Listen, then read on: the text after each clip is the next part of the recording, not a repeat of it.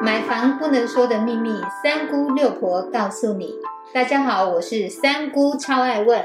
我是六婆蒋光光。买房一百问第六十问：电动车加充电设备，你有买电动车吗？来听一听六婆分析，在新旧大楼之间，对于充电设备的规划到底有些什么不同？我们现在了解，你有买电动车吗？能源的问题呢，一直困扰着很多在我们地球上的国家，每一个国家都一样。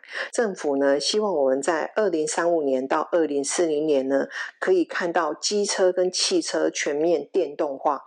以目前来看是有点难。汽车公司在目前呢规划新的产品的时候，事实上。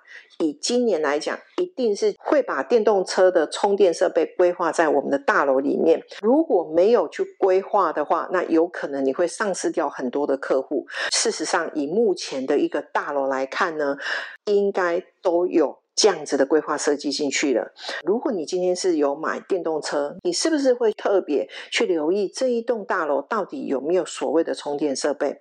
旧的大楼我们就。不用想，它一定是没有预留管线，而且呢，它必须要穿孔啊、拉线啊，只要是。动到穿孔，那或是洗到梁柱的位置，有可能对结构就会产生危险。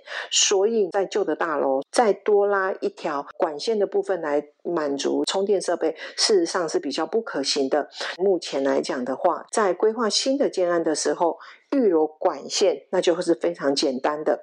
机车跟汽车的需求其实是不一样，如果还要再加上车子充电的一个高度的部分，都必须要非常精准的预留。这个部分反而是在考验现在的建设公司，但是就六婆的了解，现在这样子的一个设备，事实上在建设公司来讲，已经是势在必行，而且在新的大楼都已经有看到这样子的一个规划设计。这个话题的部分在未来会发烧，六婆先把它提出来，也许这个部分在今年就有可能变成是我们地下室的停车空间的一个标准配备了。如果可以预见未来这样。子的一个设备呢，是一定是可以让大家可以期待的。大家日后也许在五年、十年以后，有可能都会把自己的车子换成电动车。我们现在如果要买房子，有多了这一个充电设备，是不是加分的？是不是也可以增加你对买这栋大楼多加一点分数呢？所以有电动车的一个充电设备，是不是必要的配备？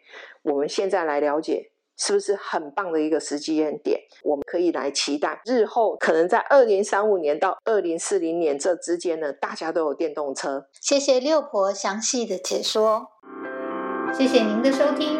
如果你对收听的内容有不了解的地方，欢迎在下面留言，六婆讲光光将会为您解答哦。我们下回见，拜拜，拜拜。